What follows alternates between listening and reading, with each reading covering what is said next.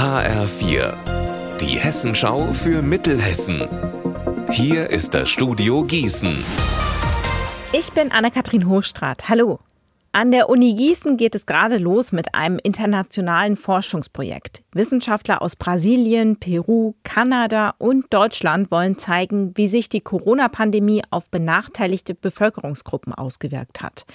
Ihre These, die soziale Ungleichheit ist weltweit gewachsen. Um das zu beweisen, untersuchen sie jeweils in ihren Ländern die Orte, an denen viele Menschen mit wenig Geld leben.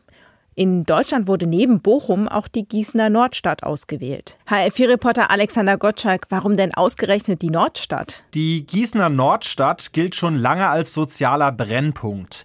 Die Uni sagt, dort leben viele, die Sozialhilfe bekommen und viele, die einen Migrationshintergrund haben. Mit ihnen wollen die Forscher ins Gespräch kommen. Ab März suchen sie Anwohner, die als sogenannte Stadtteilforschende arbeiten wollen. Sie sollen Interviews führen mit ihren Nachbarn und ihren ihren Bekannten und sie sollen fragen, wie habt ihr die Corona-Zeit erlebt, welche Probleme gab es und was lief vielleicht auch gut.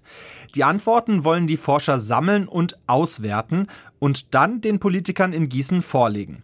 Das Ziel? Viertel wie die Nordstadt krisenfest machen.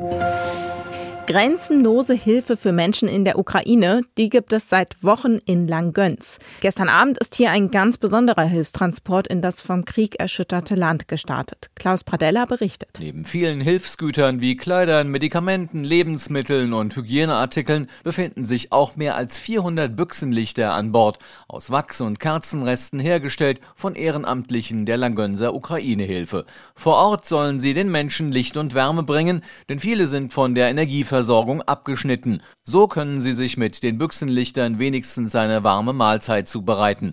In der nächsten Woche sollen mit einem zweiten Lastzug dann weitere Hilfsgüter ins Kriegsgebiet gebracht werden. Mehr zu den Büchsenkerzen erfahren Sie hier in einer Stunde.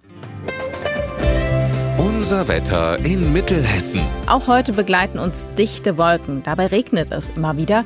Immer wieder wehen Böen in den höheren Lagen auch stürmisch bei 8 Grad in Wallmünster und 9 Grad in Büdingen.